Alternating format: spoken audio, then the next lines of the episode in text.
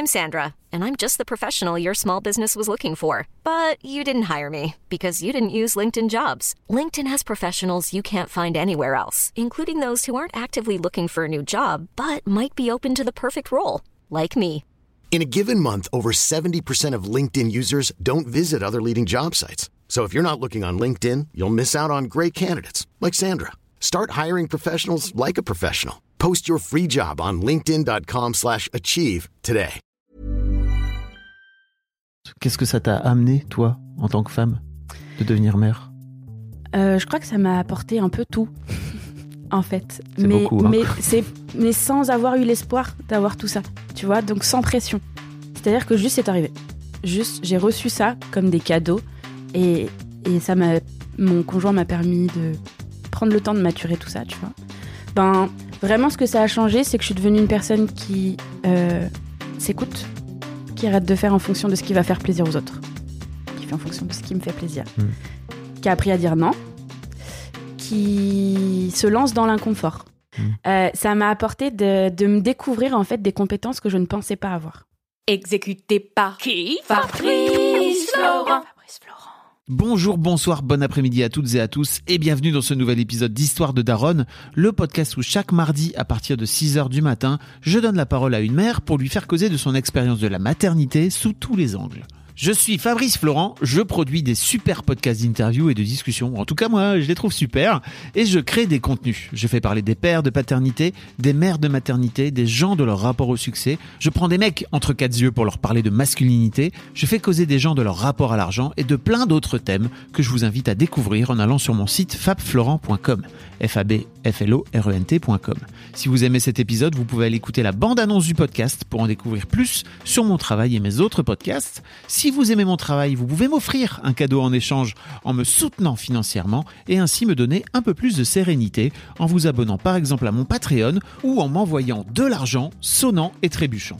Allez dans les notes du podcast ou en allant sur fabflorent.com, f a b f l o r e n t.com, donc vous y trouverez toutes les infos. Enfin, si vous aimez ce podcast, vous pouvez vous y abonner, mettre un chouette commentaire et 5 étoiles au podcast sur votre application de podcast préférée et surtout, surtout, surtout, partagez cet épisode et ce podcast autour de vous s'il vous a plu. Je suis sûr que vous connaissez des gens que mon travail pourrait intéresser. Vous pourrez également venir commenter avec mes auditrices et mes auditeurs chaque épisode directement sur mon Discord. Alors Discord, c'est un petit logiciel génial que je vous invite à découvrir, qu'il faut installer sur votre téléphone ou votre ordi. Vous pouvez également me suivre sur les différentes plateformes et réseaux sociaux. À ma newsletter et vous trouverez toutes ces infos pour me contacter dans les notes de cet épisode. Un grand merci d'avance et bonne écoute à vous. Pauline, salut. Salut, Bienvenue dans l'histoire de Daronne. merci. Pauline, tu m'as envoyé un mail euh, il y a un petit moment de ça, euh, en m'expliquant, mais tu vas peut-être m'expliquer pourquoi, euh, en me précisant ta, ta, ta profession, Oui, tu es neuropsychologue, absolument. et, euh, et en m'expliquant que globalement tu voulais pas trop d'enfants, si je me trompe pas, hein, C'est bien ça. et que euh, en devenant maman, alors tu m'as expliqué comment en voulant pas trop d'enfants, tu as fini par devenir maman, parce que bon, il y a quand même des moyens de pas y arriver Absolument. ou de, de, de finir par ne pas devenir maman. Euh, et qu'en devenant maman, tu, tu, tu écris même, je crois, euh, je suis né une deuxième fois, quoi. Ouais, c'est ça. Je suis René. C'est ça. Je suis vraiment née une seconde fois quand Parce je que tu as appelé maman. ton enfant René. Absolument pas. Non, le pauvre. Enfin, euh, pisse à tous les Pas René. de, pas de jugement pour les René. Pas de problème. René, Big up, Céline. René. si tu nous écoutes, Céline Dion n'écoute pas ce podcast, je crois. Arrête, si ça se trouve, elle va écouter. Putain, j'espère. Oh, la classe. Céline, tu viens quand tu veux pour me parler de, de ta maternité. Avec grand plaisir. Euh, donc ouais, Pauline, euh, en- pour expliquer vraiment en genre 2-3 minutes, euh, de quoi tu as envie de nous parler là dans cet épisode? Bah, en fait, je t'ai contacté suite à l'annonce que tu avais faite sur euh, ton podcast en disant Bon, euh, euh, j'adore parler de tout ce que vous vivez. J'ai beaucoup de messages sur du vécu plutôt négatif. Oui. Et euh, tu disais bah, J'aimerais bien aussi pouvoir véhiculer quelque chose de positif autour de la maternité. Et, Pouvoir balancer en tout cas. En tout cas, ouais, c'est ça, c'est pouvoir avoir un peu les deux sons de cloche et pas que véhiculer du mood un petit peu, un petit peu difficile à écouter. Et euh, je me suis dit, bah écoute, moi pour le coup, ma mon expérience, elle est hyper positive et elle est au-delà de positive puisqu'effectivement, je suis euh, devenue une personne euh, autre depuis que je suis maman et je me suis dit, bah ça peut être aussi intéressant Mm. de partager avec toi cette histoire-là.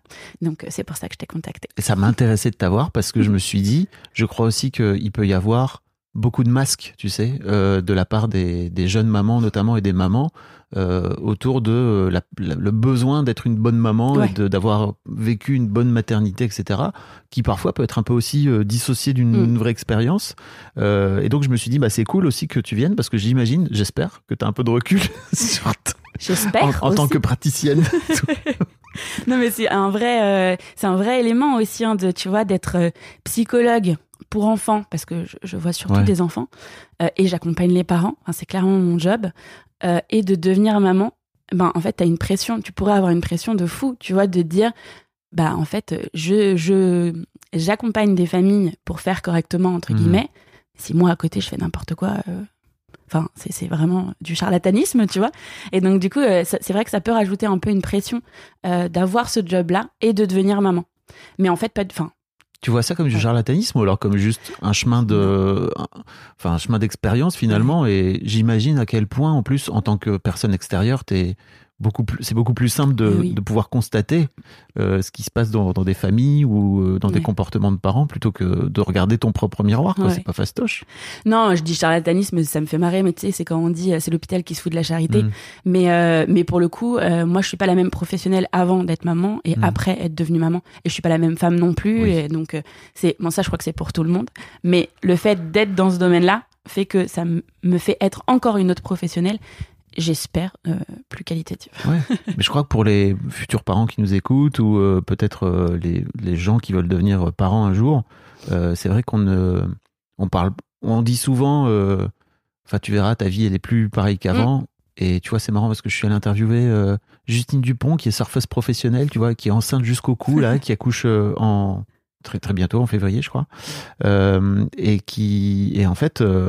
Je lui disais, bah, profitez en fait, tu vois, de, de ces moments parce que en fait, votre vie d'après, elle est plus du tout. Et ils étaient là, oh, ça va. je suis- Les frérots, vraiment. Non mais tu sais ça c'est vraiment l'adage de euh, t'as des principes avant d'être parent et puis Mm. après t'es juste parent. Mais ça, Ouais. ça, je crois que ça se vérifie pour tout le monde. hein. Peu Ouais. importe que l'expérience soit positive ou, ou un peu plus difficile. Et puis c'est surtout que j'ai un peu l'impression que c'est pas un truc que tu peux anticiper de toute façon parce que c'est c'est c'est un tel raz-de-marée dans la gueule en fait que et ça veut quand je dis raz-de-marée ça veut rien dire en fait Ouais. c'est juste ce sera votre raz-de-marée à vous moi Ouais. je sais le raz-de-marée que ça a été pour moi j'ai vu plein de gens ça a été des raz-de-marée à chaque fois différents mais en tout cas a priori c'est un raz-de-marée quoi Ah bah je, je vois pas comment ça peut être autrement. Franchement, euh, bah il y a des gens pour qui ouais ça change tout. Ça change tout. Ça change ta dynamique de vie, quoi qu'il arrive. Mm. Que, que tu l'intègres et que tu changes pas ta vie ou que tu continues ta vie euh, euh, à nous, avec une nouvelle personne en l'orientant autour de cette personne, tout est différent en fait. C'est fou, hein. Non mais moi ça m'émerveille à chaque instant. de toute façon. Qu'est-ce qui t'a. En fait, je voulais savoir un petit peu. Est-ce que t'as- tu travailles depuis longtemps avec des enfants et avec des parents? Ça a toujours été ton, ton cœur de métier, entre guillemets? T'es psy Ouais. depuis. Tu as toujours été psy, pour le ouais, coup. ouais, alors j'ai. euh, T'as quel âge? Alors j'ai 35 ans. Je sais même plus quel âge j'ai. ouais. J'ai 35. À peu près, quoi. J'ai 35, ouais, ça fait presque 10 ans que je suis diplômée. Et euh, non, alors, mais c'est vraiment le même parcours que ma réflexion personnelle. C'est-à-dire que moi, j'ai commencé mes études de neuropsy euh, en me disant je ne travaillerai jamais avec des enfants. Euh, je n'aime pas les enfants. Alors, pas dans le sens, je n'aime pas ces Oui. personnes-là. Tu leur, tu leur jettes pas des cailloux? Non, je crois pas avoir déjà fait ça, ou alors j'ai oublié. Non, mais euh, c'est plutôt, euh, je n'ai pas de feeling avec ces Hmm. petits êtres-là. Euh, je suis pas à l'aise. Euh, tu vois, j'étais pas Madame Babysitting ou quoi que ce soit. C'était pas quelque chose de fluide pour moi. Et donc je me disais, bah, je serais neuropsy, mais pour les adultes. Euh, ce qui m'intéresse, c'est vraiment, tu vois, la neurologie, les troubles, machin, etc. Et c'est vrai qu'on le retrouve plutôt chez les adultes. Donc Tu peux expliquer rapidement ce que c'est la neuropsy? La neuropsy, en fait, c'est euh, donc c'est un diplôme de psychologue, mais avec une spécialité euh, sur le fonctionnement qu'on appelle cognitif, donc tout ce qui fonctionne à l'intérieur du cerveau.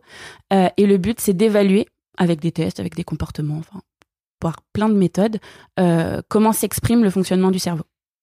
Donc, euh, c'est très multiple, hein, tu vois, ça peut être les troubles des apprentissages, ça peut être dans les troubles psychiatriques, il y a des troubles Ouais. cognitifs, Euh, ça peut être dans les maladies euh, neurodégénératives, Alzheimer, tout ça, Euh, les AVC, les tumeurs cérébrales. Enfin, en fait, on intervient dans tous les champs qui concernent la neurologie. Ok. Sauf qu'on n'est pas médecin. Oui, c'est ça. C'est qu'après, à un moment donné, il faut renvoyer vers un, Ah ouais. un psychiatre. Ouais, on reste psychologue avec une spécialité. Ok. Et donc, c'est toi aussi qui pré, on va dire, qui prédiagnostique en tout cas les TDAH potentiels, Exactement. etc. Ouais, ouais, D'accord. exactement. Marche. Donc moi j'étais partie euh, vraiment sur euh, de l'adulte parce que euh, ça me bottait, parce que je trouvais ça très, tu sais, un peu enquête. Qu'est-ce qui se passe dans son cerveau? On va aller chercher ça et tout. Et, et en fait par la force des choses au cours de mon de mon premier job que j'ai gardé 8 ans quand même, on m'a plus ou plus ou moins mise devant le fait accompli de bon bah tu vas devoir voir des enfants parce qu'on a beaucoup de demandes enfants. J'étais là bah ouais moi je suis pas formée, j'ai pas fait de stage là-dessus. Allons-y. Euh, autant me dire que j'étais pas franchement à l'aise euh, parce que certes il y a la relation avec les enfants donc si t'as pas le feeling c'est un, un petit peu Ouais. chaud. Mais alors le plus dur à gérer c'est pas les enfants c'est les parents. Laisse-moi deviner. Tout à fait, non? Bah oui. Non mais sauf que ça tu quand t'as pas cheminé dans ce sens-là au départ bah, tu te prends ça en, en pleine face et tu dis oh waouh. Mais qu'est-ce que t'entends par là? Bah tu vois quand tu vois un enfant certes tu vas l'évaluer donc c'est lui que t'évalues t'es en one one avec lui mais par contre quand tu veux expliquer c'est pas à l'enfant alors bien sûr que t'expliques à l'enfant Mm. mais si tu veux qu'il y ait une vraie répercussion de ce que t'apportes euh, avec ton expertise bah, il faut que les parents s'en saisissent. Donc il faut que tu leur expliques. Il faut que tu fasses ce qu'on appelle de la psychoéducation tu vois leur expliquer quel est le trouble de leur enfant. Parce que c'est eux qui interviennent au quotidien en fait. Donc du coup bah c'est toute une diplomatie à avoir entre donner de l'info pas les brusquer Pour laquelle tu t'étais pas formé jusque-là, en tout pas cas. du tout. Pas du tout. Es du un tout. peu allé avec ta bite et ton Mais couteau c'est exactement ça. J'adore cette expression. ta vulve et ton couteau. Bref, exactement. comme non, tu mais veux. c'est exactement ça. Donc, du coup, je me suis retrouvée là-dedans en me disant Oh, waouh, c'est chaud. Je suis très mal à l'aise. Enfin, oui, je suis mal à l'aise parce que c'est pas automatique, tu vois. C'est pas Qu'est-ce qui faisait que c'était compliqué pour toi de gérer les parents, comme tu dis? Tu touches à la chair de la chair. OK? Un adulte euh, prend moins soin de lui qu'il ne prend soin de son enfant. Mhm. De manière générale, hein, il y a toujours des exceptions. Euh, aller chercher un trouble chez un enfant, ça implique beaucoup de responsabilités et pour l'enfant et pour les parents, parce que c'est quoi son avenir avec ce trouble éventuel? Si minime qu'il soit, hein. Ouais. Euh, des parents peuvent être effondrés parce que l'enfant a un- une dyslexie, tu vois? Donc euh, ça implique quelque chose qui peut encore chambouler la vie de cette famille et, euh, et les parents, mais ça les ça ça les angoisse, ça les angoisse fort ils ont du mal à avoir de l'info, ils ont du mal à savoir ce qui va se passer. Enfin, ça a un impact hyper important dans leur famille. Et, euh, et du coup, bah, forcément, c'est. C'est comment dire C'est une responsabilité aussi pour Ouais. le thérapeute. Et euh, bah, faut être un petit peu formé. T'étais pas prête. Pas du tout. Mais pas du tout. T'as un exemple en particulier euh, d'un truc qui t'a marqué au début, à tes débuts? Ouais, bah, j'ai rencontré très tôt un petit garçon qui était euh, placé en famille d'accueil, qui avait été abandonné, enfin pas abandonné, qui avait été placé parce que ses parents n'étaient pas en capacité Mm. de s'occuper de lui. Alors ça demande d'avoir un peu d'expertise sur euh, l'émotion qu'il y a autour des enfants placés de l'ASE, euh, qui venait avec des troubles, avec des troubles du comportement, qui venait avec sa, la personne qui l'entourait dans la famille d'accueil. Et là, il vient, en plus de son histoire personnelle hyper dure, bon, je passe les détails sur euh, les pathologies des parents, Mhm. euh, qui vient avec des troubles qui impactent la relation qu'il y a dans la famille d'accueil et qui va peut-être avoir un retentissement sur est-ce qu'il va rester dans cette famille d'accueil? Là où il se sent stable, où il se sent aimé, etc. Tu vois. Et là, toi, t'arrives avec tes petits tests et tout, et tu dis euh, ah ouais, il y a des troubles, ouais, ok, mais qu'est-ce qu'on en fait? Et là, One size fits all seems like a good idea for clothes until you try them on. Same goes for healthcare. That's why United Healthcare offers flexible, budget friendly coverage for medical, vision, dental, and more. Learn more at uh1.com. Hiring for your small business? If you're not looking for professionals on LinkedIn, you're looking in the wrong place. That's like looking for your car keys in a fish tank. LinkedIn helps you hire professionals you can't find anywhere else, even those who aren't actively searching for a new job but might be open to the perfect role. In a given month, over 70% of LinkedIn users don't even visit other leading job sites. So start looking in the right place. With LinkedIn, you can hire professionals like a professional. Post your free job on linkedin.com slash achieve today. le blanc, parce que t'as envie de l'aider, et en même temps, bah, t'es pas chez lui, et en même temps, tu travailles pas pour l'ASE. Enfin, tu vois, c'est hyper compliqué. Ouais, ouais. Et encore, c'était pas le parent. C'est-à-dire, tu vois, t'avais avais de l'affect, évidemment. T'avais de l'affection de cette personne pour ce, ce petit garçon. Mais c'était pas sa maman. Donc, euh, enfin, il y avait un truc hyper difficile pour moi à gérer là-dedans. Et, euh, et je me suis dit, oh waouh, je me suis mise dans une situation là, enfin, que je n'ai pas choisie, mais euh, qui était hyper difficile à gérer. Et donc, bon, Ça a dû renforcer ta croyance de les enfants, c'est vraiment pas pour moi. Ouais, carrément. et en même temps, en toute honnêteté, avec du recul, je pense que c'était aussi le truc, tu vois, qu'il fallait que, que j'expérimente, Hmm. où euh, là, il y avait plus d'affect. En fait, je pense que ce qui me faisait peur avec les enfants, c'est vraiment l'aspect Oh. affectif, tu vois. Plus que ce qu'il y a avec l'adulte, où c'est plus facile de garder la distance. Tu veux dire de- d'être, de, de garder ta, ta position de psy, Ouais. c'est ça? Mm. Euh, tout en te mettant à distance et en même temps de quand même prendre, la- en tout cas de donner ou de récupérer de l'affection, Ouais. euh, de l'affect- qu'il peut y avoir pour cet enfant, quoi. Ouais, c'est vraiment le. re- Qu'est-ce que ça crée d'avoir un enfant en face de toi qui est en détresse, en fait Hmm. Tu vois, qu'est-ce que ça, qu'est-ce que ça résonne en toi Et euh, t'es là. Ah ouais, mais ça, j'étais pas préparée. Tu vois, l'avantage de la neuropsychologie, je pense que c'est pas anodin que j'ai pris ça comme spécialité. T'as ton bureau, tu sais, Oui. t'es derrière ton bureau et t'as tes petits tests. T'as tes petits tu tests, C'est hyper rassurant parce que c'est les tests qui le disent, c'est pas toi. euh, cases à check, cocher, tu machin. Ouais. Et en plus, moi, j'étais formée comme ça, tu vois. Donc, j'arrive avec ça. Ah oui, t'es super. pas dans la relation au patient pour le coup. T'es forcément moins, dans la moins. relation, mais c'est moins impliquant. Ouais. En tout cas, moi, je le vis comme ça. Je sais Mm. pas si tout le monde le vit comme ça. Plus maintenant. C'est ce que Ça- je, ça comme ça que je le vivais. Mm. Mais c'était hyper rassurant, tu vois. Mais là, te retrouver face à un petit être qui est juste entier, euh, avec tout son bagage, pour son si jeune âge, son, son bagage psychologique, t'es là, oh purée. Ça, ça, ça résonne fort, tu vois. Même si t'avais pas de lien particulier avec les enfants euh, de Mm. base. Il y a autre chose aussi dont je voulais te parler, c'est à quel point les parents se retrouvent euh, eux-mêmes dans des, dans des postures à finir par se faire diagnostiquer Oh ouais. parce qu'ils n'avaient pas, ils avaient pas conscience et Mm. par l'intermédiaire de leur gamin finissent par se dire oh putain mais en fait il y a un miroir qui Ah se joue là. Mais ça, c'est constant, hein. Hmm. C'est constant, tu vois, quand t'es en libéral et que tu reçois des enfants pour des TDAH, typiquement pour des diagnostics de TDAH, TDAH et trouble trouble, du... trouble du déficit de l'attention avec ou sans hyperactivité. Hmm. Et euh, c'est assez fréquent qu'ensuite on récupère le parent, euh, tu sais, pendant les entretiens où Hmm. on questionne Ah, mais attends, mais ça c'est moi? Mais, mais moi je fais pareil Non, mais moi je suis pareil Bah écoutez, on en reparlera peut-être une prochaine Ouais. fois, on va se revoir. Mais oui, ça c'est ça c'est souvent. Surtout dans les troubles des apprentissages, on sait qu'il y a Ouais. une hérédité. Hmm. Donc, euh, Ok. Euh, donc bon, si j'ai bien compris, t'étais pas parti pour travailler avec des enfants non, et euh, disons que ça allait bien avec ton projet de non maternité en tout cas. absolument. C'était ça n'a jamais été pour toi un sujet de devenir mère. Mais non, très bizarre. Pourtant, non, Bah mais non. très bizarre. non, mais très bizarre dans le sens où, euh, tu vois, j'ai, euh, alors, je suis fille unique, euh, chose que j'ai absolument très très bien vécue. Vraiment, c'était un, enfin, j'ai jamais eu de manque, tu vois, autour de ça. La solitude, Mais ouais, quelle joie. mais en vrai. Pardon. mais, mais je m'en rends compte frère et mes maintenant sœurs aussi. qui m'écoutent. Franchement, moi je kiffais être tout seul. Ouais, bah moi, tu vois, j'avais plein de solitude, mais finalement pas tant. Mais bref, j'ai été élevée dans une famille hyper bienveillante, hyper aimante. Enfin, tu vois, j'ai pas de, j'avais pas de questionnement particulier sur les relations enfants, etc. Enfin, je ne sais pas pourquoi. Si je disais tout le temps, j'aurais pas d'enfant, je suis trop égoïste. Alors, est-ce que c'est ce que je ressentais ou est-ce que c'est ce qu'on véhicule, tu sais, sur les enfants uniques, souvent, ouais, quand ils sont uniques Ah et tout, ils sont un peu égoïstes, etc. J'en sais rien. Mais du coup, c'était pas une option pour moi de d'avoir des enfants parce que je préférais m'occuper de moi, quoi. Et malgré le fait que tu été élevé dans. Oui, je comprends euh, vraiment. Et, et malgré le fait que tu été élevé dans une famille aimante et tout, tu t'es pas dit, euh, ok, j'ai été. Parce que très souvent aussi, il y a un truc où je me suis fait- un peu fait bolos euh, Mm. pendant ma vie euh, d'enfant. J'ai pas envie de reproduire ça et peut-être même que je pourrais le reproduire sans même le faire exprès, quoi. Ouais. Là, pour le coup, toi, tu étais dans un, un environnement cool. Ah ouais, Tu mais... t'es pas dit, tiens, je vais recréer ça. mais pas du tout. Ok. Non, mais pas du tout. Mais pourtant, encore une fois, là, avec du recul, je me rends compte de cette chance que j'ai eue d'être hyper sécurisée par mes parents, ce qui me permet d'être quelqu'un d'assez naïf. Alors, il y en a qui prennent ça pour une qualité, d'autres pour un défaut. Mm. Mais je suis extrêmement naïve. Tout est beau, tout est rose. Je suis très optimiste. Euh, un peu trop, quand même, parfois. Mais du Mm, coup, je euh, je pense que c'est ce qui fait aussi un que. peu trop? Sérieux?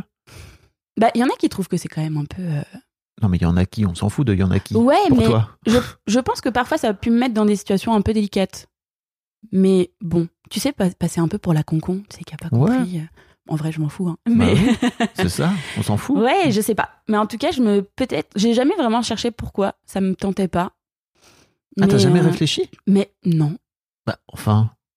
non, mais attends, c'est pas parce qu'on est psychologue qu'on réfléchit tout le temps? Bah non, mais même après coup, tu vois, en te, en te disant, tiens, c'est quand t'es venu le désir de maternité, tu t'es Mm. pas dit, euh, t'as pas regardé un reta- en arrière en me disant, bah tout ça vient. Non, Ok. Même encore aujourd'hui. non, même encore aujourd'hui. Même pour venir dans l'histoire de Mais Daron. même pas. non, mais tu vois, soit je veux pas savoir. Et du coup, je cherche pas. Ok. Soit j'ai cherché, mais en fait, j'ai pas trouvé de réponse euh, évidente. C'était comme ça, en fait. Mhm. Je suis très comme ça. Si c'est genre, euh, la vie, elle vient comme elle vient. Oui. Et c'est tout. Ok. Donc euh, pour le coup, je m'étais pas posé la question et j'ai pas de réponse. Eh ben voilà. Si vous Fin. veniez chercher une réponse auprès de Pauline, c'est raté. Voilà. ne venez pas me voir. D'accord. À quel moment a eu lieu ce déclic alors dans ta tête? Est-ce qu'il y a eu un déclic déjà? Peut-être pas? Un déclic, mais hyper euh, instantané. Je suis très impulsive comme personne. Quand j'ai décidé un truc, c'est maintenant tout de suite.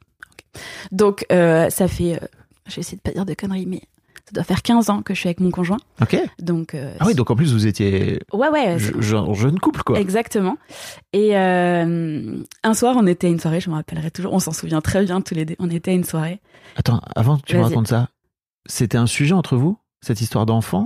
Parce que quand vous vous êtes rencontrés à 20 ans, Ouais. j'imagine qu'à un moment donné, la question se pose.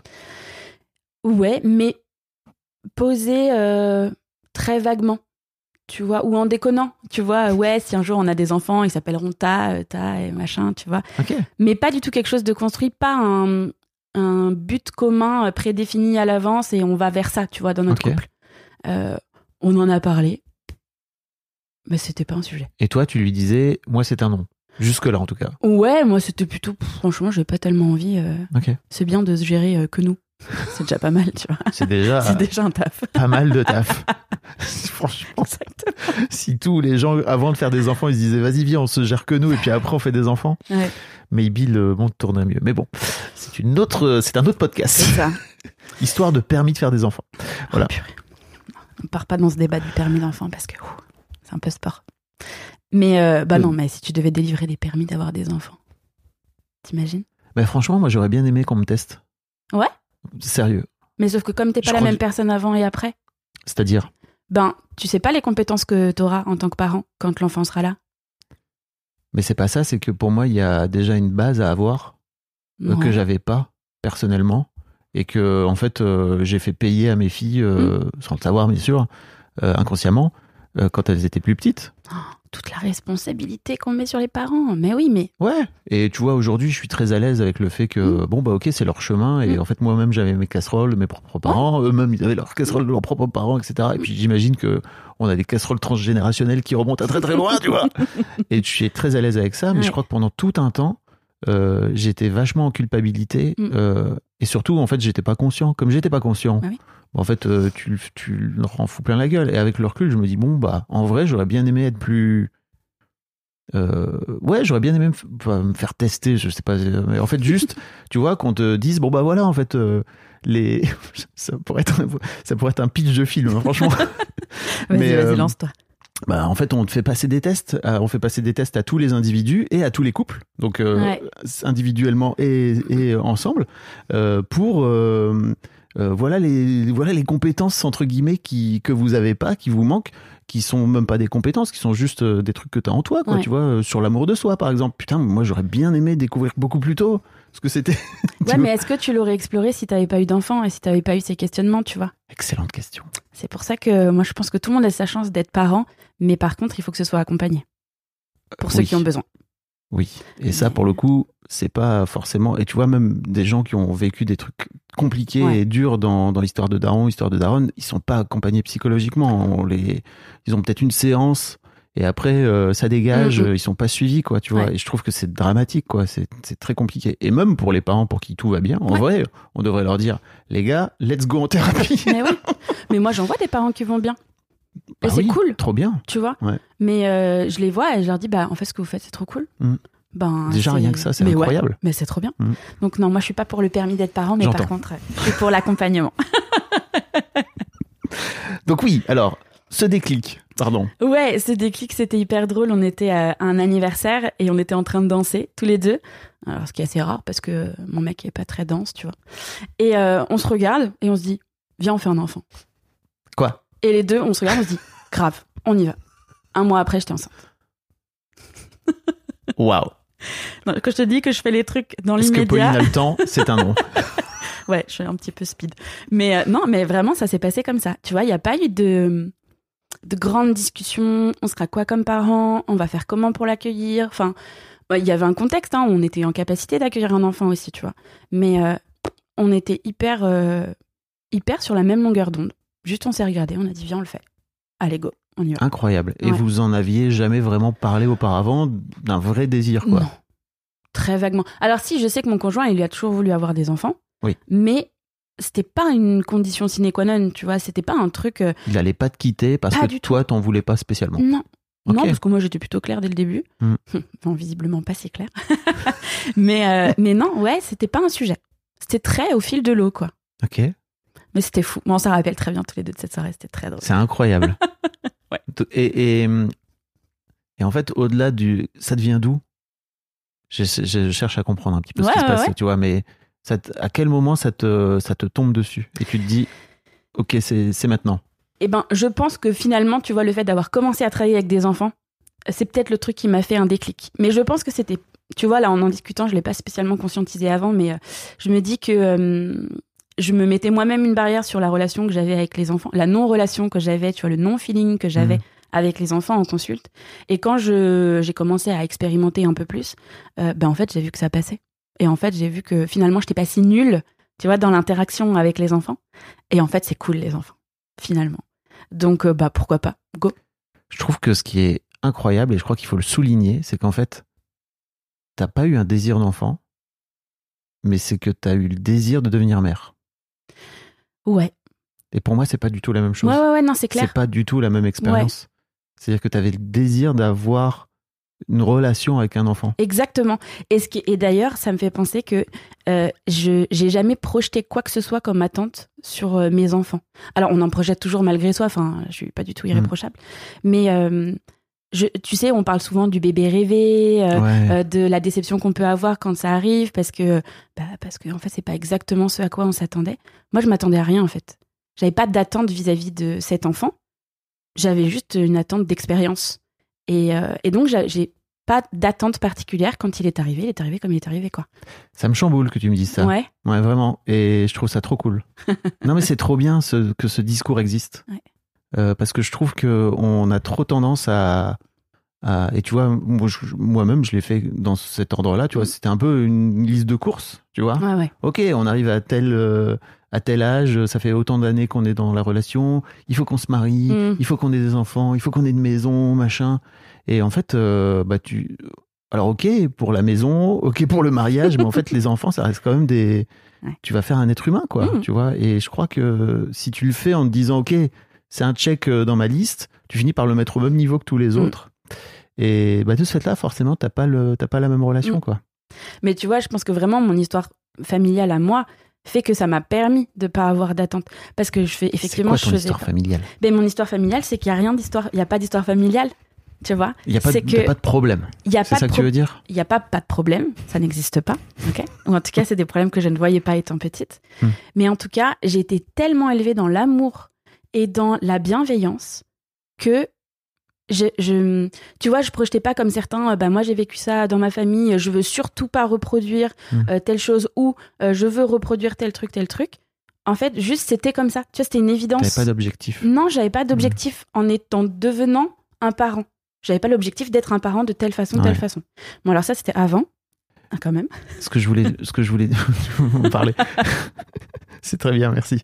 Euh, mais peut-être aussi que, tu vois, moi, je, je crois que je me rends compte que j'avais besoin de réparer beaucoup de choses Mm. à travers mes enfants. Ouais. Et, dans, et en fait, en leur disant des trucs, de réparer moi-même les trucs qu'on m'a pas dit Ouais. quand j'étais gamin, quoi. Mm, mm. Bon, bon, ça, je m'en rends compte euh, depuis, on va dire, 5 ans, quoi, tu vois. Et aujourd'hui, elles sont grandes. Oui. Donc, en vrai, j'aurais pu. Mieux vaut tard que jamais. Exactement. Et mais en fait, euh, c'est aussi pour ça que je, je suis trop content de faire ces podcasts parce que ça permet Ouais. de pouvoir véhiculer ça, cet apprentissage-là. Mais euh, c'est quoi la différence alors entre ce que tu pensais que ce qui se passait avant et qu'en fait aujourd'hui? Qu'est-ce qui s'est passé entre temps Ben, ce qui s'est passé entre temps, c'est que je suis devenue mère, quoi. Donc, voilà. Je, j'ai pas d'autres images plus claires. Euh, ben, non, après, en vrai, euh, en devenant mère, moi, je suis quelqu'un qui est pas du tout anxieux. Euh, euh, je suis vraiment très, très à la va comme je te pousse, tu vois, comme, comme ça arrive. Cette je suis- expression. Non, mais tu vois, je suis hyper désorganisée. euh, de, dans deux heures, je sais pas ce que je vais faire. Alors, ça, c'était avant. Mais quand tu deviens maman, enfin, parent en général, t'as une charge mentale et t'as une anxiété qui arrive et qui est indissociable du fait de devenir parent. Parce que quelqu'un dépend de toi. Et du coup, euh, d'avoir cette euh, anxiété qui arrive bah déjà un, quand tu la connais pas, tu sais pas la gérer. T'étais pas prête J'étais pas prête. Et en plus, euh, ça fait que là, tu te rends compte de, ok, mais qu'est-ce qui va se passer plus tard? Là où moi, je j'envisageais pas de choses très factuelles dans l'avenir, ben là, j'ai envie que mes enfants ils vivent heureux. J'ai envie que mes enfants ils aillent vers ce vers quoi ils ont envie d'aller. Mm. Et, euh, et ben ça fout une sacrée pression en fait. Et donc, ben ça fait être une autre personne, en mieux ou en moins bien ou en pareil, mais en tout cas différente. Euh, et, euh, et ben ça, c'est ce qui m'a changé. Là où j'étais très détente avant, je suis venue un peu moins détente après, tout en étant une expérience archi positive. Et, et c'est notamment ce qui a chamboulé aussi mon entourage, parce que étant devenue une autre personne avec des anxiétés et des objectifs, et des envies, et des convictions, c'est ça que ça, ça a pas mal changé dans ma vie de femme et professionnelle, ce qui est pas facile à gérer pour euh, l'entourage. Quand tu parles de l'entourage, c'est qui?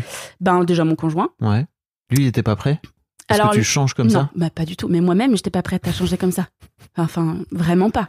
Et, et ma famille aussi, tu vois, mon Mm. entourage familial, euh, bah pareil, ils ont dit oh waouh, mais qui est cette personne?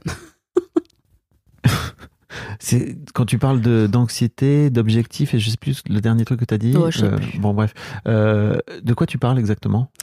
Ben, euh, durant ma première grossesse, je me suis beaucoup beaucoup renseignée. Tu peux nous dire t'as combien d'enfants? Alors j'ai deux enfants. J'ai un petit garçon qui a 4 ans et demi et une petite fille qui a 2 ans et demi.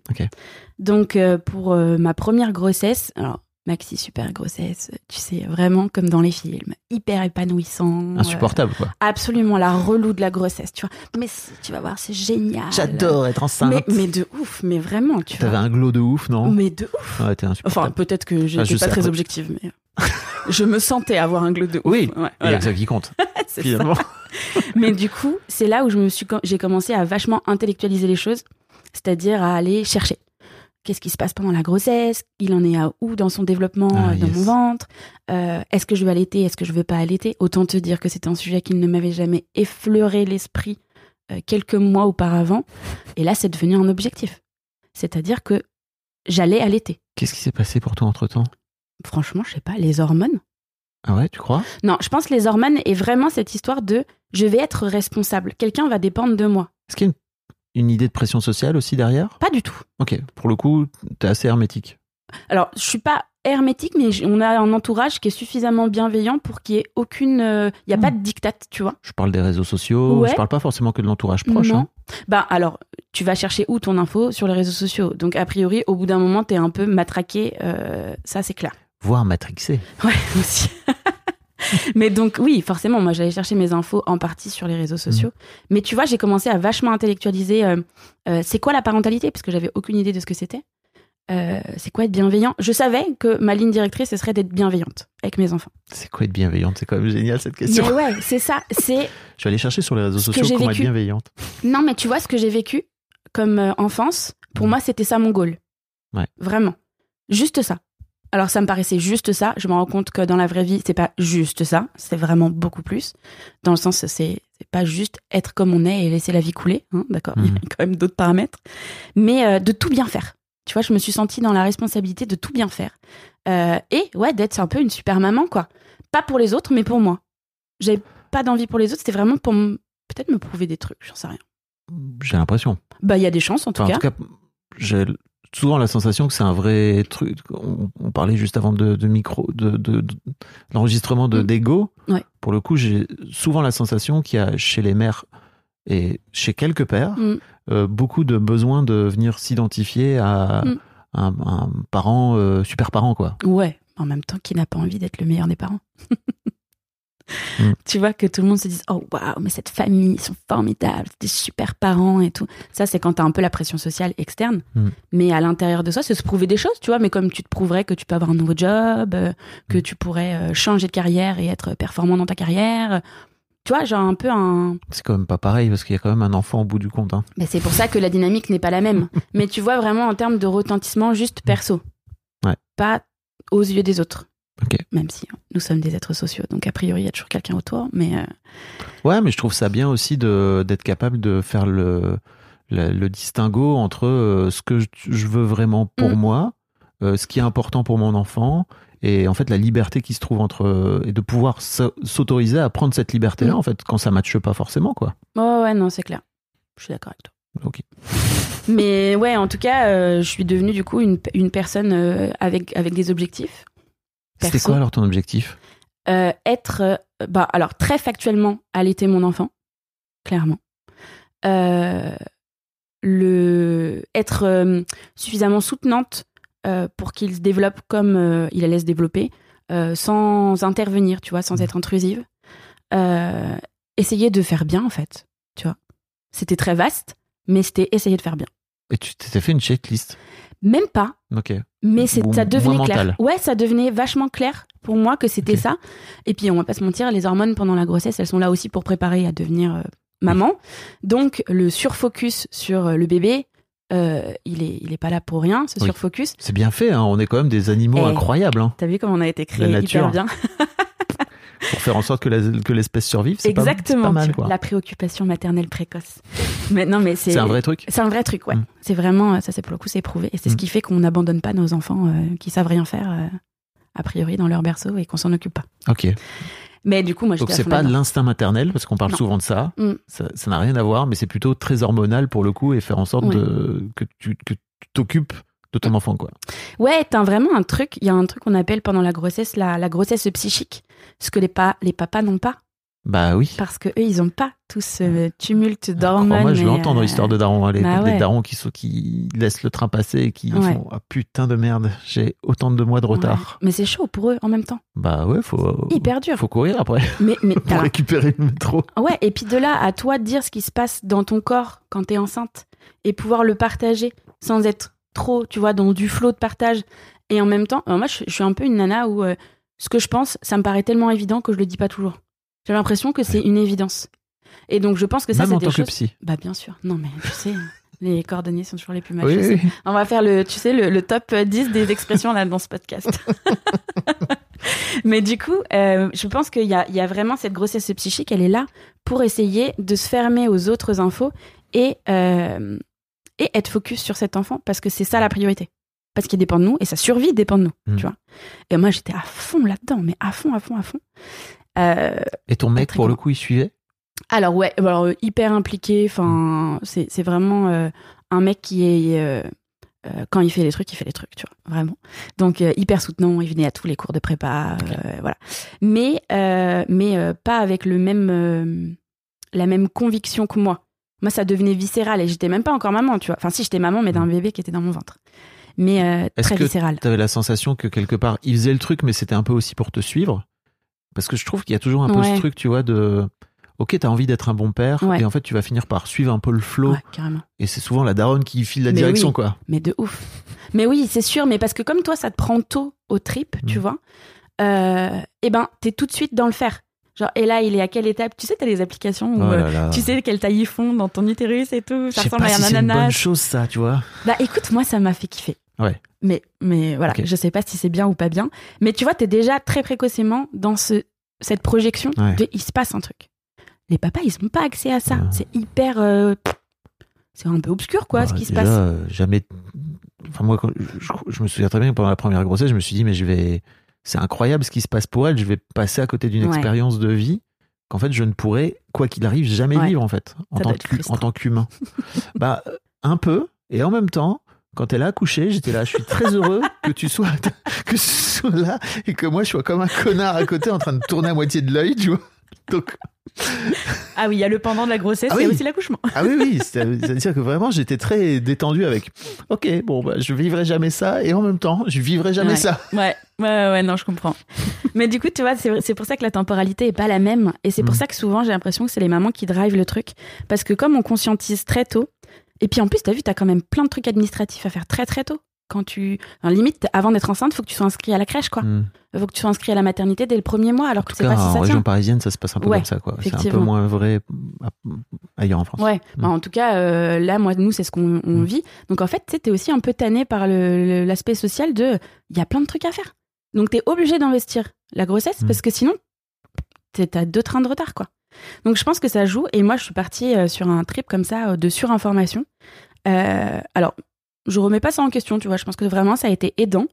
Mais euh, je pense que c'était trop, en fait. C'était trop pour, euh, pour euh, l'entourage. Donc moi, mon mec, il m'a suivi. On a voulu fa- j'ai voulu faire de l'aptonomie pour mon premier. Bah, on Trop a fait de l'apto et, et c'était aussi pour le mettre dedans, tu vois, parce Mhm. que t'es vraiment en communication avec le père aussi. Et, euh, C'est et pareil, donc on a fait ça. Une petite checklist, quoi. Ben même pas, parce que ça, j'en avais pas entendu parler avant. C'était vraiment chercher ce qui me convenait, quoi. Ok. Donc, ouais, c'est même pas vraiment. de- Alors, moi, je le conscientise pas comme ça. Peut-être de l'extérieur, ça peut paraître checklist, effectivement. Mais euh, je l'avais pas comme ça en tête, en tout cas, tu vois. Et donc, du coup, ben, je, je suis partie là-dedans. J'ai tracé ma route, tu vois, là-dedans. Et je pense que mon mec était un peu euh, à côté, euh, hyper entourant, bienveillant. Mais effectivement, il avait pas du tout le lead là-dessus, quoi. Je sais où je vais accoucher, comment je vais accoucher, mon projet de naissance, c'est ça, bliblablou, tu vois. Ouh, Ça devait être un peu tendu. J'étais pas du tout euh, pour Et lui. Ouais, ouais. Pour le, pour, pour le coup, avec le recul, alors je sais pas comment vous avez fait pour euh, le deuxième, mais tu te dis que ça aurait été cool de le co-créer, c'est ça? Pour lui. Pour moi, je sais pas. non, mais sérieux, je Ouais. pense que ça m'a construite. Ouais. Et, et pourquoi je te raconte ça, ce fait d'être surinformée, etc. Parce que ce qui m'a révélé en étant mère, c'est que je suis devenue une personne avec des convictions. Là où j'en avais pas avant. C'est-à-dire que c'est pas que profondément j'avais pas de convictions, c'est que j'avais pas la curiosité intellectuelle d'aller me renseigner. J'avais pas Tu veux dire sur toutes sortes de sujets? Toutes sortes de sujets, vraiment n'importe quoi. Euh, J'avais pas euh, les épaules pour défendre une opinion. J'étais très caméléon. J'étais quelqu'un d'extrêmement caméléon. Euh, tu vois, j'étais la nana dans la cour d'école qui allait voir tout le monde. J'avais pas forcément un groupe d'amis, j'en avais un, mais j'allais voir, tu sais, tous ceux qui étaient un peu tout seuls et tu fais quoi, Mhm. et nanana, tu vois.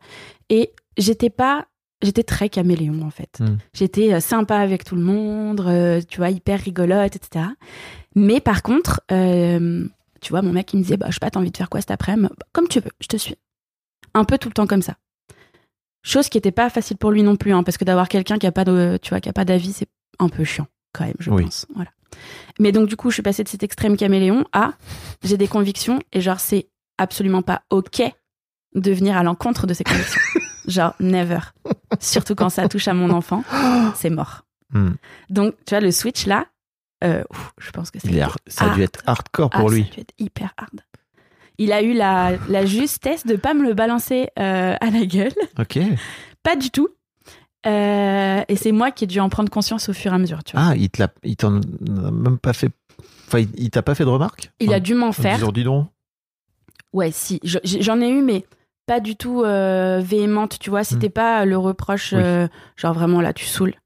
Euh, C'était, bah là, t'es peut-être un peu extrême quand même. Enfin, Surtout que vous étiez ensemble depuis 10 piges. ouais. Enfin, je veux dire, il Ouais. y a un petit côté, putain, j'avais pas signé pour ça, moi, wesh. Mais c'est exact. mais je pense qu'il a dû se dire ça, franchement. Franchement, je, là, avec le recul, maintenant, je peux avoir ce point de vue-là. Sur le moment, c'était même pas envisageable Hmm. qu'il me contredise. Genre, t'es mon allié. Euh, Avec ou contre moi. c'est exactement ça. En tout ou rien. Alors moi qui étais hyper caméléon j'étais plus du tout nuancée. Donc je pense que ça a dû être vraiment difficile pour lui. Incroyable. Ouais, non mais c'est chaud, hein. Mais en même temps, j'avais vraiment besoin de ça pour me construire ma propre identité Mhm. maternelle et justement arrêter de faire en fonction des gens autour de moi. Ouais, Tu vois? Donc, archi hardcore pour lui. Archi hard- hardcore pour moi quand même aussi, parce que des fois j'étais dans des états, j'étais là. Mais qui es-tu? Vraiment? Mais qui est cette personne? Non mais Oui, lunaire, quoi. T'as 30 Lunaire. piges, c'est ça oui. T'es construite, Mais quoi. oui, pff, oui, a priori. Bah, enfin, On, on va dire que oui. oui, bah, en cours en tout cas, mais Ouais, plus qu'à 20 ans, quoi. Mais ouais. Et euh, un peu déstabilisant, mais hyper fort. C'était très porteur, en fait, de me découvrir que bah, si j'étais quelqu'un qui pouvait avoir des avis, si j'étais quelqu'un qui pouvait tenir ses avis envers et contre tous, euh, et qui, euh, qui pouvait mettre en œuvre des choses, tu vois. Et en fait, ça m'a permis de me prouver à moi-même que j'avais aussi des compétences dans ce domaine-là, Hmm. chose que je soupçonnais pas du tout. Est-ce que, voire même des compétences d'une manière générale, c'est-à-dire que Ouais. d'apprendre un nouveau truc comme ça, j'imagine, euh, qui vient de nulle part, Ouais. ou comme tu dis, quelques mois auparavant, j'étais pas du tout dans le game. Ouais. Là, t'as tout bouffé, quoi. Ah, mais ouais. Hmm. Ouais, ouais, bon, toujours dans l'extrême, bah, je suis toujours un peu un tout ou rien, donc euh, Oui. voilà. J'ai l'impression que c'est un peu le. Ouais. C'est la ligne édito, quoi. Clairement. C'est clairement ça. J'essaye de nuancer maintenant, tu vois. Mais... C'est bien, la maturité. Exactement. C'est beau de vieillir quand même. Oui. Mais ouais, en tout cas, je pense que ça a été difficile euh, pour l'entourage aussi. Hein. Mes parents, ils, sont... ils m'ont regardé avec des yeux ronds comme des billes. Genre, ah ouais, ok. C'est ça maintenant notre fille? Très bien. Mais avec beaucoup de bienveillance, tu vois. Jamais, euh, jamais ils sont venus me dire là vraiment t'abuses de ouf quoi. T'aurais Mais- aimé qu'ils te le disent à un moment donné? Non. Ok. J'étais pas apte à le recevoir. Non, ils ont pu me le dire après. Mais ils ont attendu que ce soit moi qui vienne pour ensuite pouvoir me dire ouais c'est vrai que là t'étais un petit peu abusive. Mais ok, tu vois, avec beaucoup de bienveillance et euh, c'est ce qu'il me fallait. C'est incroyable. Non mais je, c'est pour ça Tu que te je rends te compte dis, à quel point c'est une chance folle je m'en rends compte de plus en plus. d'avoir que des gens qui t'aiment autour de toi et qui te laissent juste être dans ton délire pendant que t'es dans ton Mais délire et qui, et qui prennent et qui reçoivent et qui Ouais. juste ne disent rien, ou en tout cas sont juste ok, on va la laisser faire. Mais c'est mais ma belle famille pareil. hein. Mm. Et pourtant ça allait pas spécialement dans leurs euh, idées éducatives. Ok, fais comme tu veux et nous on s'adaptera à ce que toi tu nous demandes. Bon, ça n'a pas dû être facile non plus pour eux, mais euh, ils m'ont super bien entouré là-dessus et ça m'a permis aussi moi tu vois de cheminer pas par la force des choses, mais parce que c'était mon chemin de pensée. Hmm. tu vois. J'ai eu vraiment ce temps hyper extrême avec mon fils, euh, où, euh, bah voilà, j'ai allaité, euh, j'ai euh, pas accouché comme je voulais, mais c'est pas très grave. J'ai allaité comme on je décide voulais. pas de tout, tu sais, Pauline. Non, mais en plus, je suis même pas contrôle fric. Jusque-là, j'étais pas du tout. Et là, je me suis découverte de ça sort un peu du chemin. Mais ça, c'était pas prévu en fait. Alors sur le moment, je le, je le gère bien, mais a posteriori, je me dis ah oui, tiens, c'est vrai que c'était pas ce que j'avais prévu au préalable. Hmm. Mais bon, bref, du coup, j'ai j'ai fait ça pendant quand même pas mal de mois avec mon fils. Euh, où je- ça a été dur. Il a quand même, mon mec a quand même fini par me dire à des moments, euh, non mais là tu veux tout régenter en fait. Ah, Là, à un moment donné, euh, on n'est pas obligé de faire du parfait. Euh, tu sais, acheter des trucs éducatifs, le stimuler pour faire des trucs manuels, tu vois. Vraiment, le truc réseaux sociaux qui te, qui te flingue le cerveau, quoi, un Mhm. peu trop. Et faites attention, hein, les darons. ouais, N'oubliez pas de choisir ce qui est bon aussi pour vous. Ouais. Et de pas être dans la perfection Ouais. euh, parfaite. Elle n'existe pas de toute façon. Et croyez-moi, en tant que parent d'ado, tôt ou tard, vous allez le reprendre dans la gueule. j'ai pas hâte, tu vois. Donc, euh, non, et c'est pour ça aussi, je trouve que c'est cool de, de faire tout ça pour ton enfant et pas pour ta pomme. Mm. Parce qu'en fait, si t'attends en retour quoi que ce soit, Oh, purée. C'est en même temps un comportement normal humain, quoi, tu Ouais, vois, de te dire euh, non, mais j'ai, je, je donne tout, tu Mm. vois, et je sacrifie beaucoup Mm. et machin, et en fait, euh, mais en échange de ça, je vais être un super parent. Bah ouais. C'est ça. Bah, de toute façon, faut pas attendre la reconnaissance de l'enfant directement, tu vois. Ça, c'est, ça, c'est pas possible. Jamais, les gars. Bah, tu vois, à 30 ans, je peux dire à mes parents, tu vois, j'ai pu leur dire, parce que ça y est, je l'ai conscientisé, que franchement, la, plus- la, la plus grande chance qu'ils m'avaient donnée dans la vie, c'est d'être les parents qu'ils ont été Ouais. et de m'avoir accompagné, tu vois. Donc à un moment donné, on a un peu de reconnaissance quand même. Oui, Mais mais faut pas, mais faut pas le faire pour ça. Ben non, Si t'attends quoi que ce soit, en c'est clair. tout cas, je crois que j'attendais trop. Je suis là, eh bien, ça m'apprendra. Eh ouais, mais ça, C'est la vie, hein. réalité de parents. C'est mon chemin. Tout va bien. Ok. À quel moment t'as senti que il fallait peut-être revenir euh, vers euh, la Pauline d'avant et peut-être retrouver un, je sais pas, un juste milieu par rapport à. Euh, je l'ai récemment, Ok. Ah ouais. récemment, ouais. Euh, mais encore une fois, c'est vraiment ma ligne de conduite, c'est euh, la vie, elle vient et je la suis. Euh, le confinement arrive pour le Covid. On l'a super bien vécu. On a eu la chance d'avoir un confinement vraiment chouette. Et Parce que deux ans et demi, ta fille, elle t'es enceinte. eh ben, du coup, je suis tombée enceinte pendant le confinement. Alright. Bébé surprise. Surprise? Bébé surprise. Et euh, un peu déstabilisant, mais tu vois, je me suis posé la question en me disant Attends, je voulais pas d'enfant. Co- comment on fait un bébé surprise en 2020, euh, 2020 Eh ben, on fait en. ne- Moi, je, je prends pas de contraception depuis plus de 15 ans, en fait. Parce que, tu vois, au niveau hormonal, c'est pas ouf. Ok. Euh, donc, euh, bah, donc, potentiellement, bébé surprise, si tu surveilles pas ton cycle, c'était pas hyper. euh, tu vois Quand on mettait pas forcément de protection ou quoi que ce soit, donc. Voilà. Alors sachez-le, pour tous les gens qui nous écoutent, les jeunes qui nous écoutent, la, re- la méthode du retrait n'est pas une méthode de contraception. Ouais. La preuve. Ça ne marche pas. Ouais. si vous vraiment voulez pas d'enfants, Ouais. euh, les capotes, hein, Ouais. ça marche bien. Non, mais du coup, était- était-elle si surprise que ça? Je ne sais pas. Hmm. tu vois. Mais en tout cas, bah voilà. Donc, euh, sortie de confinement, je suis enceinte de ma fille.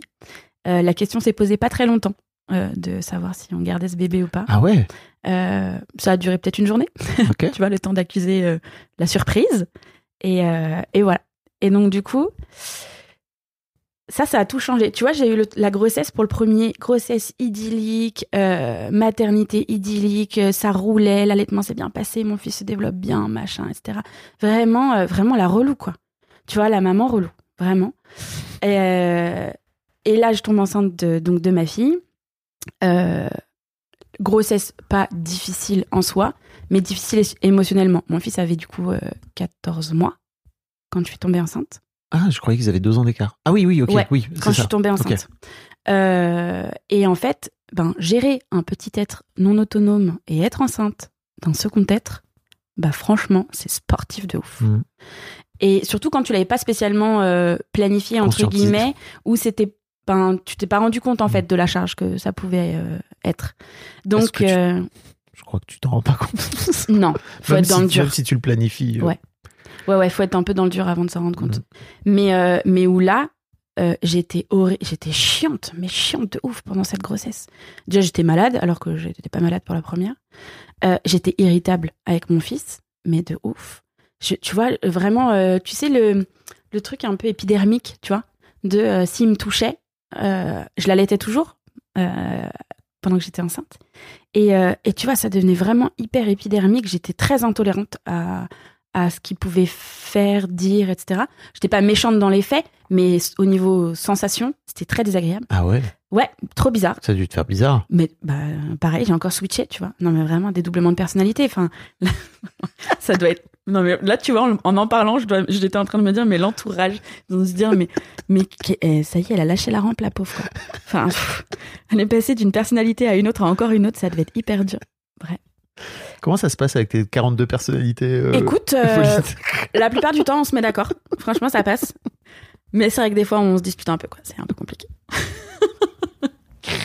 Mais ouais, du coup, cette, cette grossesse, j'étais vachement irritable, euh, fatiguée, enfin, comme aussi quand t'as un premier, hein, enfin, quand t'as Mhm. un enfant et que t'es enceinte d'un deuxième. L'avantage que ça a eu, c'est que du coup, mon fils et mon mec, qui étaient déjà très proches, euh, sont devenus euh, fusion ultime. Ah. Ah ouais, franchement, les deux, ils ont une relation de dingue. Et encore maintenant. Parce que moi, j'étais moins dispo. Mm. J'étais moins apte, tu vois, à être euh, dans l'écoute, euh, à être euh, oui, ok, je gère mes émotions, bliblablou. Euh, D'ailleurs, spoiler alert, c'est une connerie. hein. Et il y a des émotions en étant parent. Euh, ne masquez pas vos émotions. Ça ne les aide pas du tout. Ça n'aide pas les émotions, tu veux dire? Ça n'aide pas l'enfant. Ça n'aide personne. Non, ça n'aide personne a priori, mais si on le fait euh, dans le but d'être bienveillant avec l'enfant, c'est pas une bienveillance Hmm. que de faire ça. Donc, mais bon, des fois il faut cheminer pour s'en rendre compte. Bah oui. tu m'étonnes. Ouais.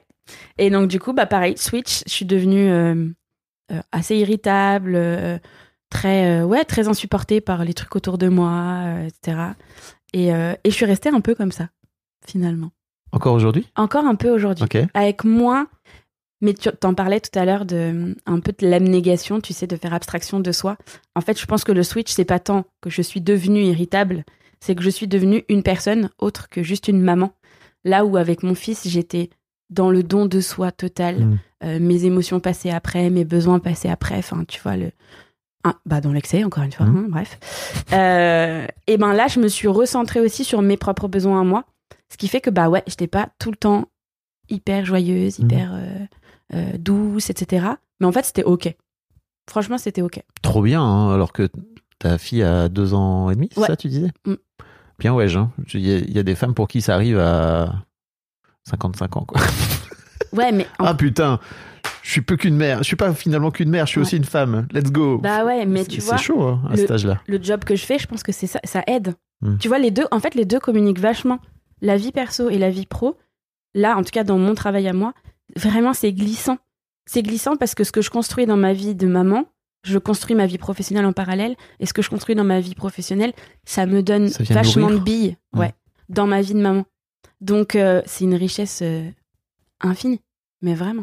Dans quel sens en fait tu dirais que ça vient nourrir ton, enfin, ton activité professionnelle et donc Ouais. t'as des exemples en particulier? Des trucs que t'as ramenés entre guillemets de ton cabinet dans ta vie de maman? Ce que je ramène le plus, c'est la prise de recul. Hmm. Tu vois, c'est pas tant des techniques, c'est pas tant des connaissances, même si forcément t'en acquiers. C'est vraiment le, le, le pas de côté que tu fais euh, pour observer ce que tu es et ce que tu fais. Et en fait, ça, c'est le pouvoir, tu vois. De pouvoir juste se dissocier de l'instant un moment et d'être dans le raisonnement et pas dans l'émotion. Alors, faut pas tout intellectualiser non plus, hein, Oui. ça, ça, c'est un peu le piège.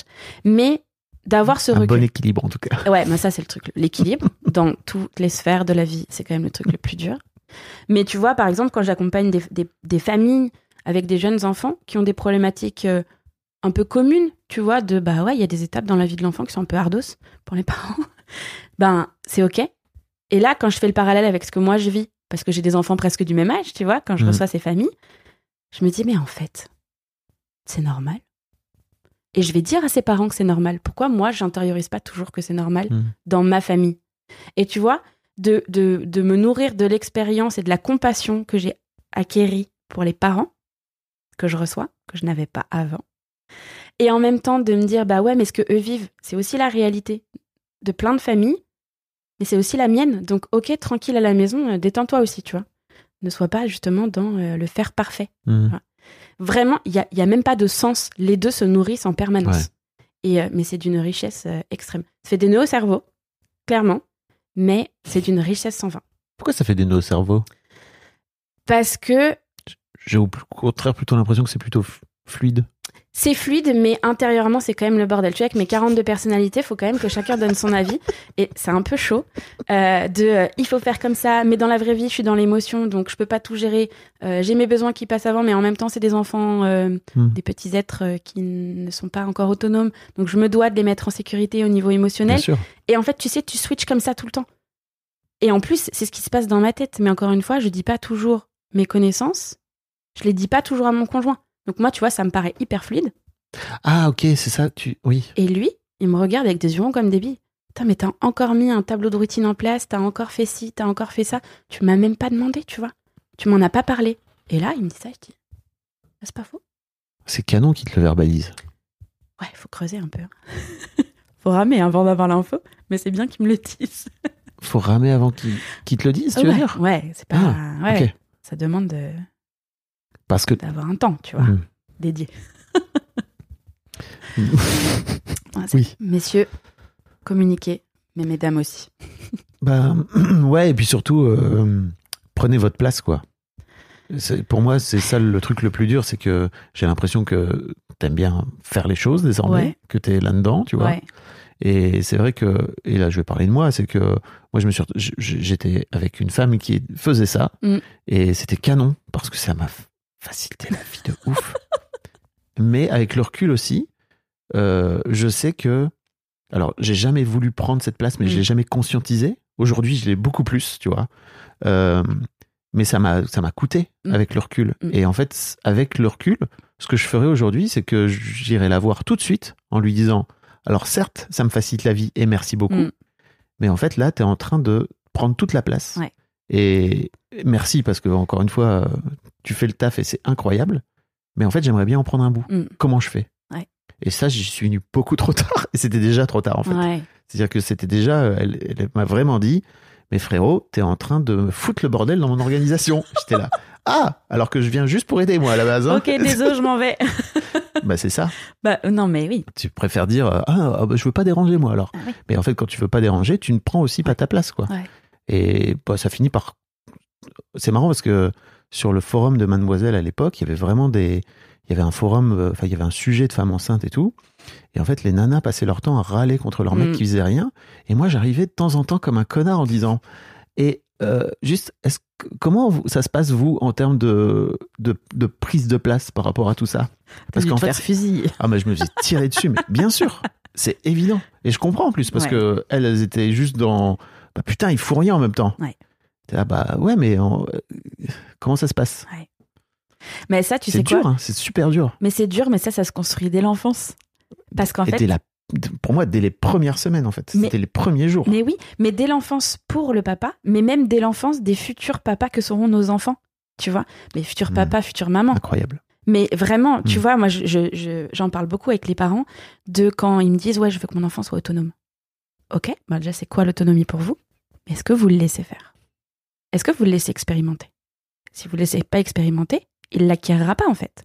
Que ce soit de l'émotion, que ce soit de la manip, que ce soit de l'autonomie euh, d'habillage, peu importe. Est-ce que tu le laisses se tromper? Est-ce que tu le laisses Est-ce que tu es à côté de lui pour la- le, le guider, l'accompagner plutôt? Ou est-ce que tu es devant en lui faisant la carotte Tu vois? Et c'est pas du tout la même posture. Ouais. Mais en fait, si on arrive à leur laisser cette place-là petit, il y a des chances qu'ils puissent prendre cette place-là plus grand aussi, tu vois? Bah oui. J'ai beaucoup d'espoir là-dessus, tu vois. Mais je me dis, Mm. c'est quand même hyper délicat de dire à une nana qui est pleine d'hormones, qui vient d'avoir un gamin, pardon, mais laisse-moi faire en fait. Euh, C'est sûr que tu vas te prendre un fusil de chasse dans la tronche, c'est- obligé, tu vois. Mm. Et en même temps, c'est vrai que si tu le fais pas, si tu vas pas chercher cette place-là, c'est normal qu'on te la laisse pas. Bien sûr. Mais c'est d'une, franchement, c'est d'une difficulté cette situation. Je, je voudrais pas être papa, tu vois, pour le coup.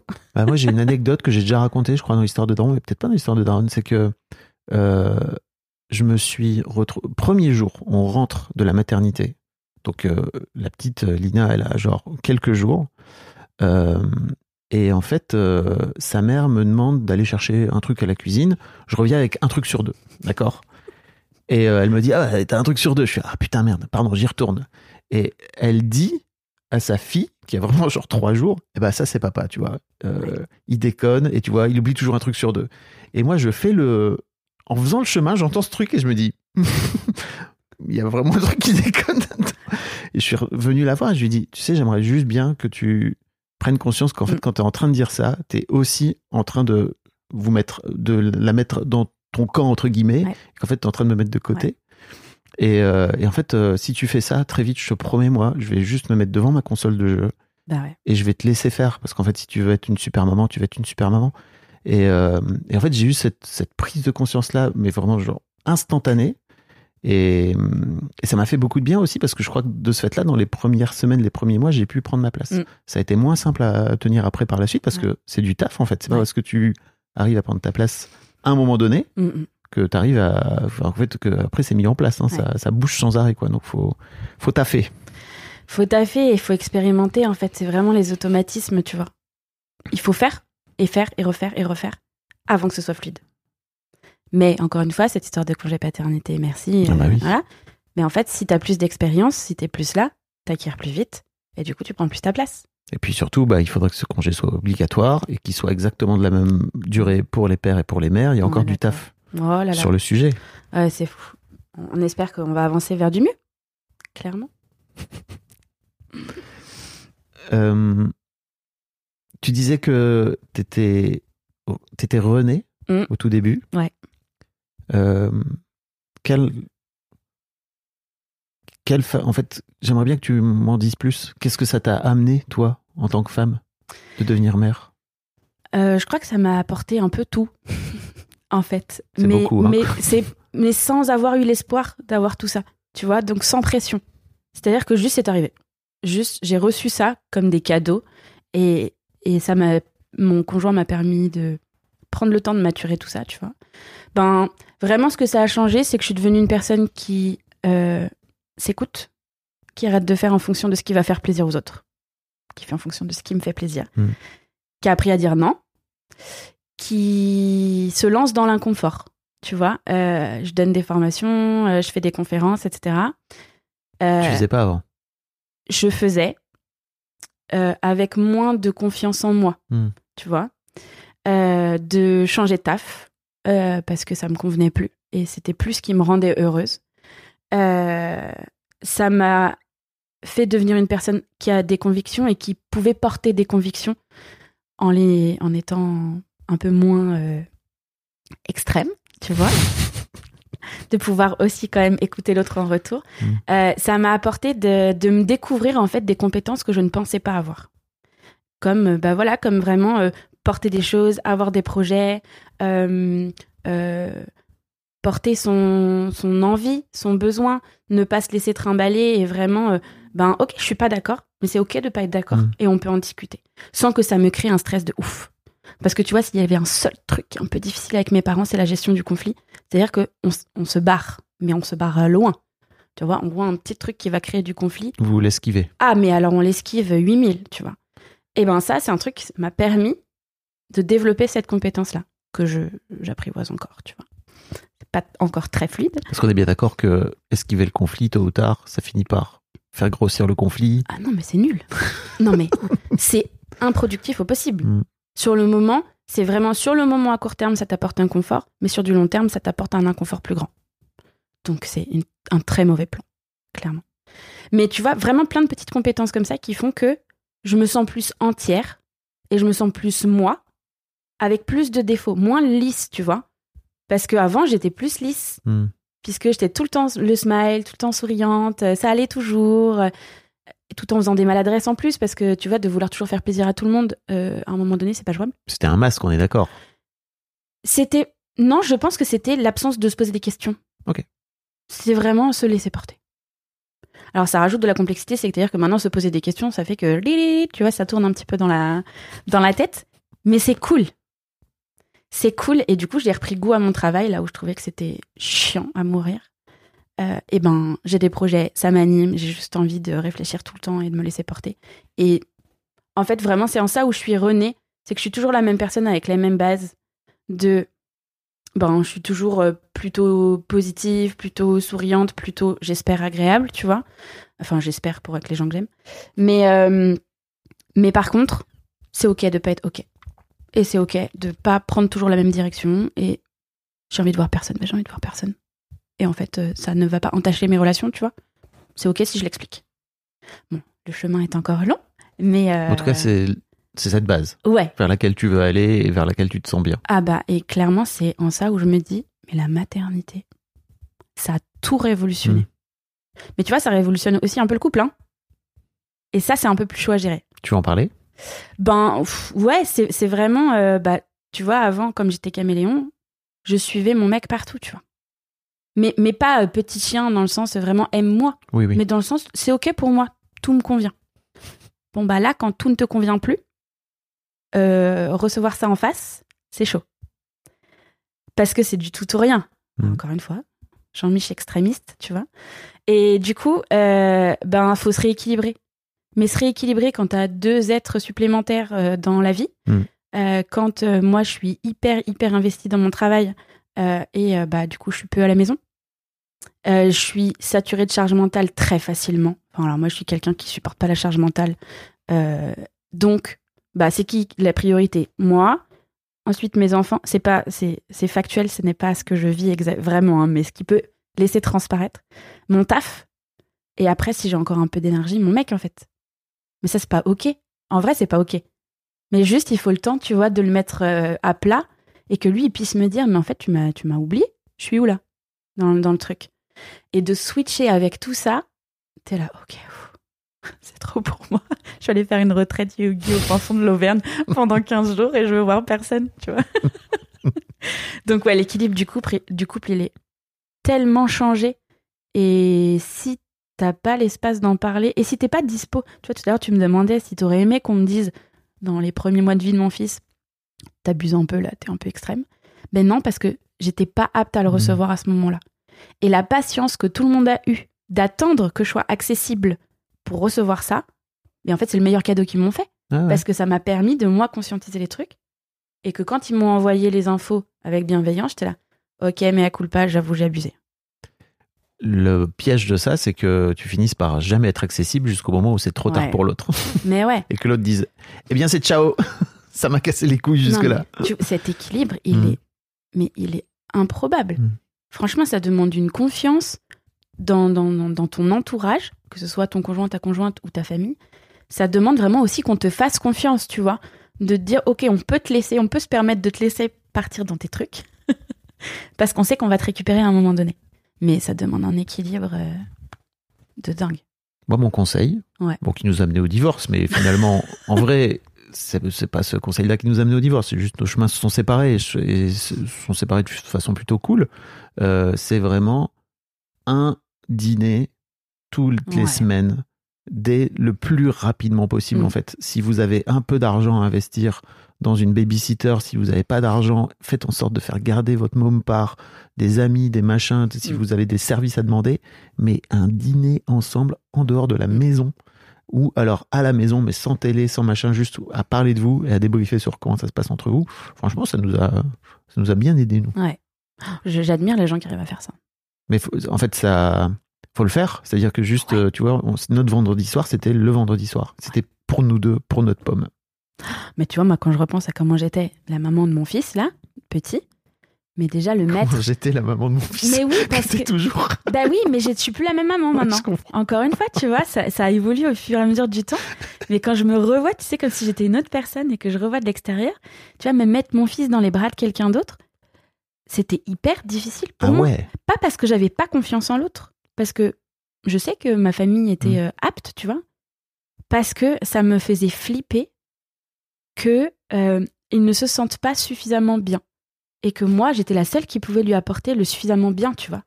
Non mais c'est fou, hein. C'est beaucoup, hein. C'est alors déjà c'est beaucoup de pression, Oui. clairement. Et puis c'est beaucoup de D'abnégation. Ouais. c'est- en permanence, il faut que ce Ouais. soit juste toi. exactement. Bah oui, non mais autant dire que c'est pas tenable dans le temps. Merci à ma fille de s'être nichée au creux de moi en cours de route parce que j'aurais pu me perdre là-dedans à mon avis. hein, Ah tu ouais? vois. Ouais ouais, je pense que vraiment elle, elle a fait la bascule. Et ton mec, à l'époque, par rapport à cette relation fusionnelle, enfin, tu lui faisais confiance pour le coup? Il Oui. avait, il avait de la place? Je pense que si tu posais la question, il serait peut-être pas du même avis. Ouais. Tu viens quand tu veux dans mon podcast. Écoute, J'ai un podcast de Daron, c'est fait pour. Ouais, non, mais je, je sais pas. C'est vrai qu'on n'a pas débriefé. Mais tu vois, quand tu parles de ça, de se garder du temps, là, mais tu m'aurais proposé de me garder mon fils à même trois mois de vie. Non, peut-être aller avant. À un mois et demi de vie et aller au resto, je t'aurais dit Ah, mais non, pas du tout, en fait. Ça, c'est pas possible pour moi. C'est Hmm. pas possible. Mais c'était moi, hein. C'était pas lui, euh, Oui, oui. euh, ni mon mec, c'était moi, tu vois. Et c'est hyper dur de de- d'étendre ce lien. Tu vas pas le couper, mais l'étendre Hmm. avec la distance. Et en plus, qu'est-ce que tu fais quand t'es jeune parent et que tu te retrouves tous les deux Tu parles de quoi? Bah justement, faut se forcer. Ah, mais tu parles de ton môme en fait. Non, faut se forcer à parler de, à parler de soi, à parler de soi, de soi individuellement, mais aussi de, du couple, quoi. Mais tu vois encore cette histoire de préoccupation maternelle. Hmm. Tu vois, il y a vraiment un biais psychologique qui fait que tu ne peux penser qu'à ça. C'est pour ça que tu vas demander aux mamans de retourner au taf euh, deux mois et demi après la Mm. naissance de leur enfant. Tu m'étonnes qu'elles reviennent te voir en tant que psy en te disant euh, je remets tout en question, euh, je suis pas heureuse au taf, je suis pas sûr. heureuse à la maison. Bah normal les gars. Enfin là, toi t'es encore en mode survie pour ton enfant. Oui. Comment c'est possible? Bon, après, moi, je parle vraiment d'une soirée de deux heures. Hein. Calmons-nous. Non non mais mais je me remets C'est dans pas la pareil peau. que de revenir dans putain cette- revenir dans ce dans ce train-train euh, dans, dans la routine quotidienne et tout si t'en as pas envie parce qu'il y a des femmes qui Ouais. sont trop heureuses d'y retourner Ouais. et pour qui il y a de l'épanouissement. Mais moi j'ai vécu les deux trucs. Ah ouais? Tu vois, mon fils, mes, mes enfants avaient la même date de naissance normalement. Ils devaient naître le même jour. Et en fait, ils sont nés euh, à 7 jours de différence. Et euh, le, du coup, moi, j'ai repris, tu vois, le même rythme de reprise Ouais. de travail, etc. Bref, Euh, mon fils, j'étais là. Je ne veux pas y aller. Je veux Mm. pas retourner au travail. C'est l'enfer. Je veux rester avec mon fils. Moi, non, non, non, non. Tu vois, c'était hyper, hyper dur. Ma fille, j'étais là. Ok, c'est ok. J'ai eu le temps qu'il me fallait. Je suis trop contente de retourner au taf. Mm. Et c'était exactement la même temporalité, puisque c'était les mêmes mois, même temps de reprise, etc. Mais par contre, pas vécu du tout de la même façon, tu vois. Comme quoi, enfin, c'est même pas, c'est vraiment un des moments de vie. Ouais. C'est pour ça que c'est ouf C'est en fonction de tes personnalités différentes. aussi. Purée, j'espère que je le switch pas trop vite parce que sinon pour les gens ça doit être hyper chaud. Ce sera peut-être l'occasion de leur en parler. Écoute, euh, je vais leur dire, je suis désolée. Je vous envoie un podcast. J'aimerais bien qu'on débriefe. Dites-moi à quelle personnalité vous avez affaire là tout de suite maintenant que je puisse les lister et qu'après on se mette d'accord. Euh, J'ai une dernière question pour toi. Ouais. Non, avant ça. Euh, Est-ce qu'il y a un sujet sur lequel je t'ai pas amené, dont tu aurais aimé parler? Non. Non, je crois que. Parler de plein de choses. hein. Ouais. Ouais, puis en plus je suis hyper bavarde donc euh, je peux en parler pendant Oh, des plombes. euh, c'est super. c'est exactement pour ça que tu es là. Donc, euh, franchement, t'excuses pas. Euh, donc, ouais, dernière question. Si tes enfants écoutent ce podcast Ouais. dans 10 ans, qu'est-ce que tu as envie de leur dire? Kiffez votre vie, les gars. J'espère que vous kiffez ce que vous faites, où vous êtes et avec qui vous êtes. J'espère, je leur souhaite ça vraiment. 14 et 12. Ouais, maman, Oh, purée. Je suis pas prête. fous-moi la paix. Non, mais tu sais qu'il y a 4 ans aussi, hein, ils se sont déjà. bah ouais. Tu sais, quand ma fille de 2 ans et demi, je lui dis, mais tu sais, elle me dit, Euh, maman, c'est mon corps, je fais ce que je veux. Oh, waouh. Mon corps, mon choix Effectivement, tu n'as pas tort. À 2 ans et demi Ouais. Waouh, cette génération. Ouais, je, je pense que l'ado, là, tu vois, je. J'espère que ça va passer avec douceur. Ou pas. En vrai, je compte sur le fait que j'ai pas fait de crise d'ado. que j'espère qu'ils en feront pas des trop vénères.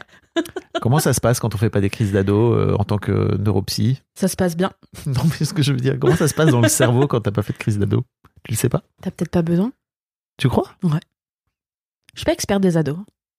Là, je te parle avec mon Moi, j'avais vu, conviction. j'avais vu un TED qui disait qu'en fait, euh, l'adolescence c'était hyper un moment hyper important Ouais. pour le cerveau parce que ça permettait à- aux synapses de de péter et de d'ouvrir des nouvelles portes en fait. Mm. Et que la crise d'ado souvent euh, servait à ça en fait, tu vois, Ouais. de juste dire j'en ai marre, je vais tout péter. Vous êtes que des cons de toute façon. Je vous aide plus. bah écoute, rendez-vous euh, à 40 ans pour ta crise d'ado alors. Yes. oh purée, j'en ai déjà fait là en étant devenue maman. Qu'est-ce que ça va un donner peu, ouais, j'ai un peu l'impression qu'il y avait Ah. un peu de ça. Bah tu vois, faire la crise d'ado, c'est au moment de la maternité. C'est Clémentine. Sarlat qui parle de la matrescence, Ouais. euh, il y a un peu de ça quoi. J'adore son podcast. Ouais. Clémentine Sarlat qui est dans un bon délire de daronne. hein. Ah bah ouais. Bah ouais.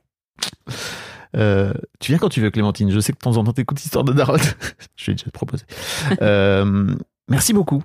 Euh, Pauline, c'était incroyable. C'était super cet épisode. Merci à J'ai toi. adoré cette discussion. J'espère que ça va aider plein de gens, plein de, plein de futures mamans, plein de mamans qui sont dedans. Merci pour ton recul aussi. Merci pour ton humour. Merci pour tout ça. C'était trop chouette. Ouais, c'était très cool. Merci à toi. Et pour les gens qui voudraient te, genre, venir te consulter, comment ça se passe? Euh, ben, je consulte dans, à l'Institut de la parentalité, dans le 77. Euh, que ce soit moi ou mes collègues, n'hésitez pas. C'est des super ressources. Et il y a même un, des choses t'as un lien je- Si tu veux, je peux mettre un lien. Je mettrai un lien si tu veux. Euh, bah, j'ai un site internet, mais sinon le site de l'institut c'est bien, je pense. Le site Tu de préfères. Ouais, mais parce qu'il y a plein d'autres interlocuteurs euh, vraiment importants. Et il y a des ressources à distance pour les parents, avec des groupes de parents Ah ouais, euh, en visio qui peuvent être un peu partout euh, en France Ok. et à l'étranger. trop bien. Et c'est un, un vrai point d'appui pour même les parents qui vont bien, mais qui se posent des questions. Oui. Vous avez le droit d'y aller. Souvent, ils écoutent. Bah ouais. Venez. Merci beaucoup, Pauline. Merci à toi. Un grand merci à vous d'avoir écouté jusqu'au bout. Pensez à rejoindre le serveur Discord pour venir commenter avec le reste de ma commu. Je vous trouverai tous les liens dans les notes de cet épisode. Et si mon travail vous plaît, je vous rappelle que vous pouvez m'offrir en échange un peu de sérénité en vous abonnant à mon Patreon ou en m'envoyant de l'argent en vous munissant de votre CB. Vous trouverez tous les liens dans les notes de cet épisode également. Bonne fin de journée et j'espère à très bientôt pour un nouvel épisode de podcast.